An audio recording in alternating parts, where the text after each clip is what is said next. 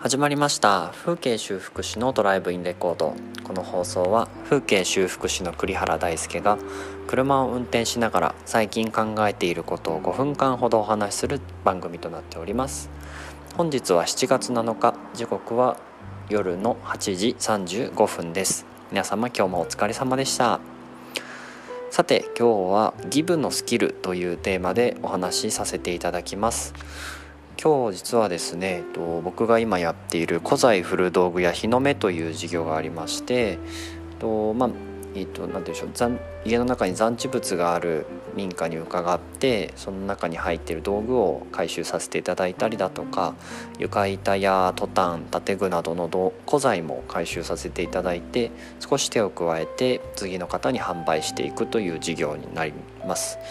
でちょっとそれのですねオンライン販売を最近始めようと思ってまして何点か今14点ぐらい、え登録してあるんですけれどもただオンラインだとその送料の設定っていうのがちょっと結構大変でうんと古道具で基本的にいろんなサイズのものがあるしで特に木製のものとかだと歪んでいたりだとかうんと欠けていたりだとかとにかく規定のサイズにきれいに収まるっていうことがまあほぼないんですねお皿とかコップとか壺とかそういうものは大丈夫なんですけどそういうのは逆にオンラインだと今度送るのが怖いってなっちゃってうんなんでまあオンラインやる中でもその送ること送料に関することとか梱包に関することとかっていうのがすごくちょっと不安があったんですね。で僕が今日3月に、えーと、リビルディングセンタージャパンっていうところに僕修行に行かせていただいてたんですけども今日ですねそこで大変お世話になった方にその送料だったりとかそのオンライン販売全般についてさまざまなことを教えていただいたんですね。もう本当に惜しげもなく教えていただいてうんと段ボールは何と何を買ってるよとかそれはここの業者で買ってるよとか送る時はあのこっちこのサイズだったらこっちの業者の方が安いけどちょっと手間だけどこっちの方が実はあの自分たちも楽でお客さんのとこにも綺麗に届くよとか、うん、でリビルディングセンタージャパン自体がすごく地球環境のこととかを大切にされている会社さんなので、うん、梱包にはプチプチをなるべく使わないようにするとかさまざまなそのこだわりもですね聞くことができてもう本当に勉強になったんですけれども、うん、最後にまあ何かあったらまたどんどんね聞いてねっていうふうに言っていただいたんです。で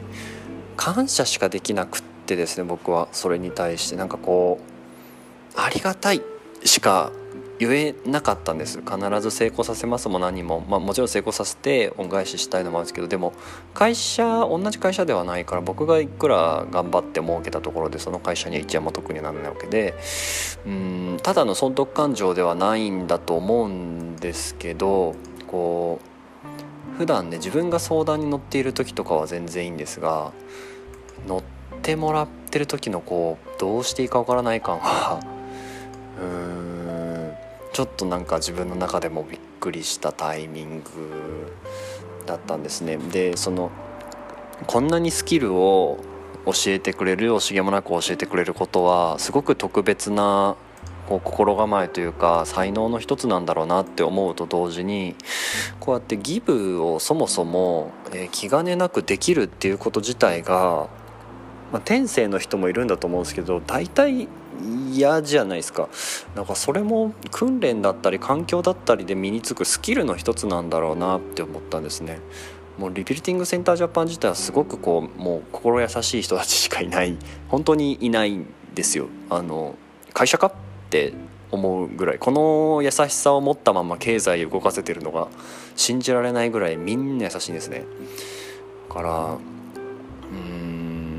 もちろんこうね巡り巡って後々に、えー、っと自分に回ってくる優しさっていうのもあるかもしれないけどそれ不確実じゃないですか。でそこにちゃんと時間を使えるっていうのはこれ本当にスキルなんだろうなって今日強く感じましたなんか普通に暮らしてる普通に暮らしてる？一般のそのお金お金の中で暮らしてるだけだとなかなか身につくことってできないんじゃないかなっって思いますね。うんその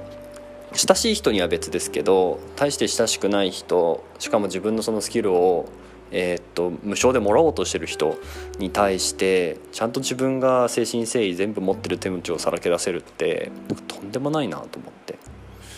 います。うんなんかね最後になんかこんな教えてもらってありがとうございますって言ったらなんか僕の人柄だとかも向こう言ってもらえたんですけど